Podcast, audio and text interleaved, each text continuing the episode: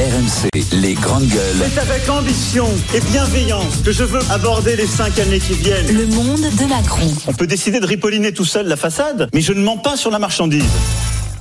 Euh, L'installation d'éoliennes à proximité des habitations, voilà un sujet qui fait souvent polémique et je parle en présence de Johnny Blanc qui a des éoliennes, on a pu le vérifier de visu, pas très loin de chez toi. Alors dans de nombreux cas, c'est vrai que dès qu'il y a un projet d'installation d'éoliennes, on a des recours devant les tribunaux Euh, et pour tenter de convaincre les habitants réfractaires, le gouvernement pourrait envisager de proposer une ristourne de plusieurs centaines d'euros sur la facture d'électricité. Donc, ça veut dire, monsieur, madame, euh, messieurs, dames, vous acceptez, vous acceptez d'avoir une éolienne à moins de 5 km de chez vous, eh bien, euh, vous signez l'attestation et on en tiendra compte ensuite quand vous recevrez votre facture d'électricité et vous pourrez avoir une ristourne. Ouais. Donc, on vous incite à accepter l'installation de l'éolienne. Johnny Blanc. Mais non, moi, ça, ça fonctionne pas pour moi. Je pars du principe que l'éolien, soit l'éolien, c'est un vrai moyen de produire de l'énergie renouvelable, efficace, écologique et tout ce qu'on veut, et auquel cas, il n'y a pas de question à se poser, on les met et on y va.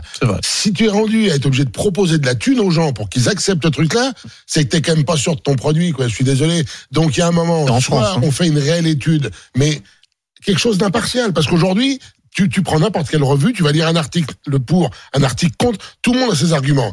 Moi, je suis désolé, quand je vois quand même qu'au pied d'une éolienne, on met 1500 tonnes de béton, 100 tonnes de ferraille, que les pales, on sait pas quoi en foutre, il y en a des pleins champs autour de Nantes, on peut pas les recycler, on sait pas quoi en faire. J'ai pas l'impression que ce soit très écologique. Alors, à moins que tu arrives à me convaincre qu'effectivement, tout ce que je dis, c'est de la merde et ça n'existe pas très bien, jusqu'à présent, pour moi, l'éolien, c'est une hérésie. Ça tourne, même pas la moitié du temps. Voilà. On ne peut ça. pas stocker l'électricité, donc ça, ça tourne si t'en as pas besoin.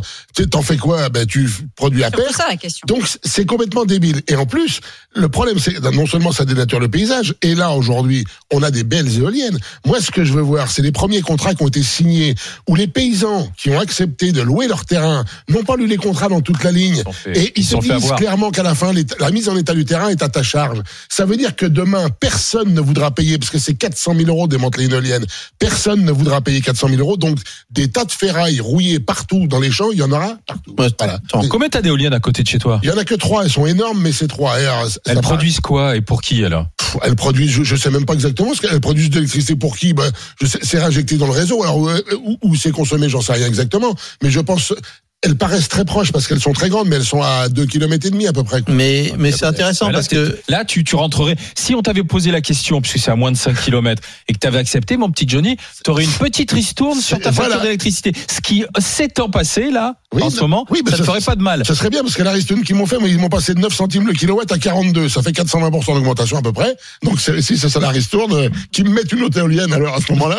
non mais moi je trouve ça intéressant parce que euh, c'est vraiment très dommage euh, qu'il y ait des mouvements euh, anti-nucléaires, pro- archi-pro-nucléaires, anti-éoliens, pro, pro parce qu'en réalité on a vu là les limites du nucléaire, par exemple avec la chaleur, on a vu qu'on était obligé de fermer des centrales parce que l'eau était trop chaude et qu'on pouvait plus refroidir, donc ça devenait dangereux. Donc on voit bien qu'on peut être pro-nucléaire à 150% et trouver que c'est l'énergie la plus fabuleuse du monde.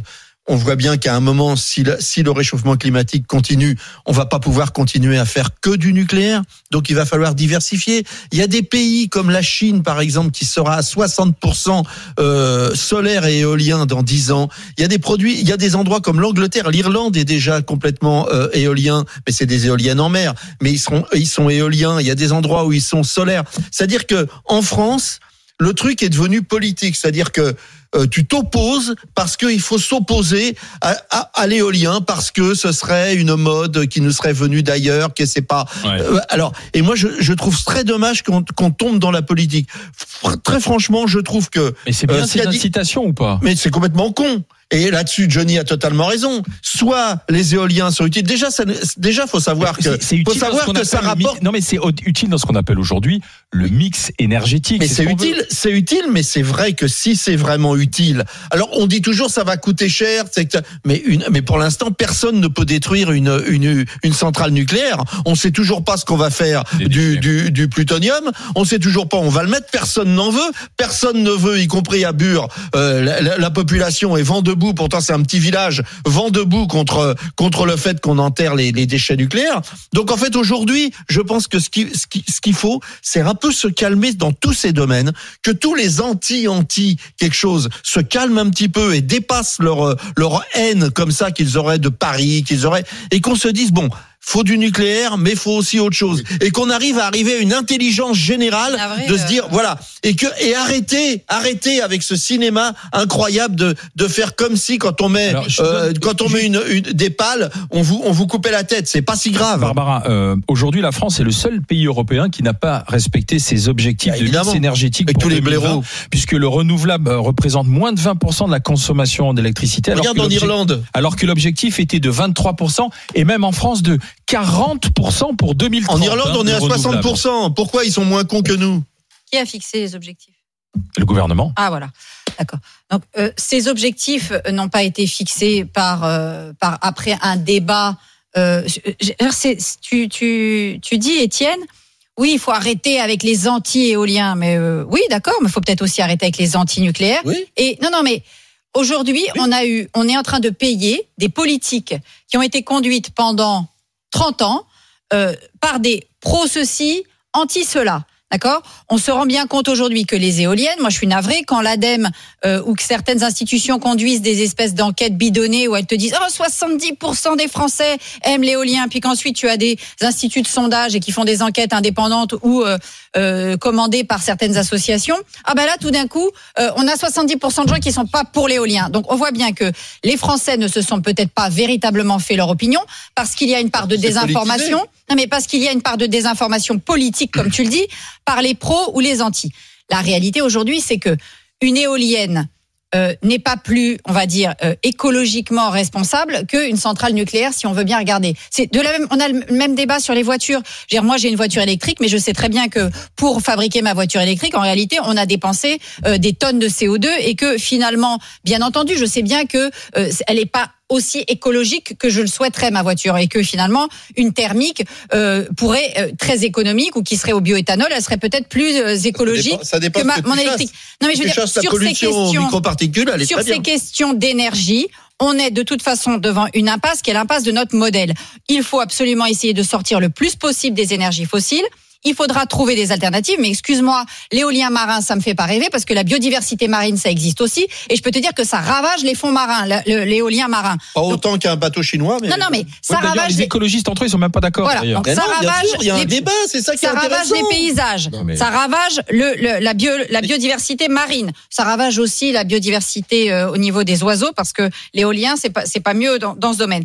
On a des vrais problèmes avec les matériaux, donc je suis dé- désolée, l'éolien c'est pas non plus la solution unique. Et le Mais gouvernement ici, le gouvernement ici se, se dévoile un peu plus en faisant quasiment de la mais en plus c'est complètement ridicule de dire des compensations financières pour les voisins d'éoliennes parce que de toute façon c'est des parcs d'éoliennes Mhm. et les parcs éoliens ils sont ils sont dealés entre les sociétés privées et les municipalités et les Et les paysans qui prennent l'argent. Certains mais aussi avec certains, les communes- non, non, tous. mais Il n'y aurait pas les taxes pro sur le lien, t'en aurais nulle part. hein. et avec les communautés d'agglomération. Donc thune. le gouvernement ici montre bien qu'il n'a pas de réelle politique de transition Mhm. énergétique, qu'il est comme d'habitude dans un espèce de chantage à la subvention. Barbara, excuse-moi, Barbara, tu dis, tu dis tout et son contraire. On Non. est, on est, on, on- effectivement, il faut lutter contre les énergies fossiles. On est tous d'accord. Et donc, il y a un certain nombre de solutions qui s'offrent à nous. Il y a le nucléaire, il y a les éoliens et il y a le, le solaire. Pour l'instant, on n'a pas encore tellement d'autres choses.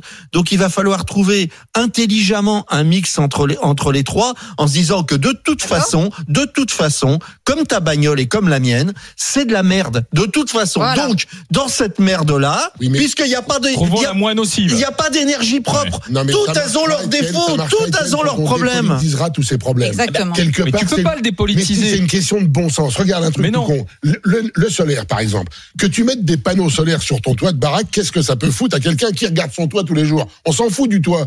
Sauf qu'aujourd'hui, si tu veux mettre du panneau solaire sur ton toit, moi je dis ok, il faut que je vire mes, mes, mes tuiles et je fous de la Non, bac non, acier. ça se met dessus maintenant. Oui, enfin, sauf que les trois Sauf que tu peux avoir le recours du voisin qui va dire Monsieur, je veux pas. Ou alors, je- ou alors on va me dire ah non non monsieur, il y a le château là, à 3 C'est ça. km et demi. Je suis hein. d'accord. Vous êtes en zone classée, mais qu'est-ce qu'on en a à branler Et ce c'est pour château ça. Que ma maison à 3 km plus loin, pourquoi je peux pas mettre une- un bac solaire dessus quoi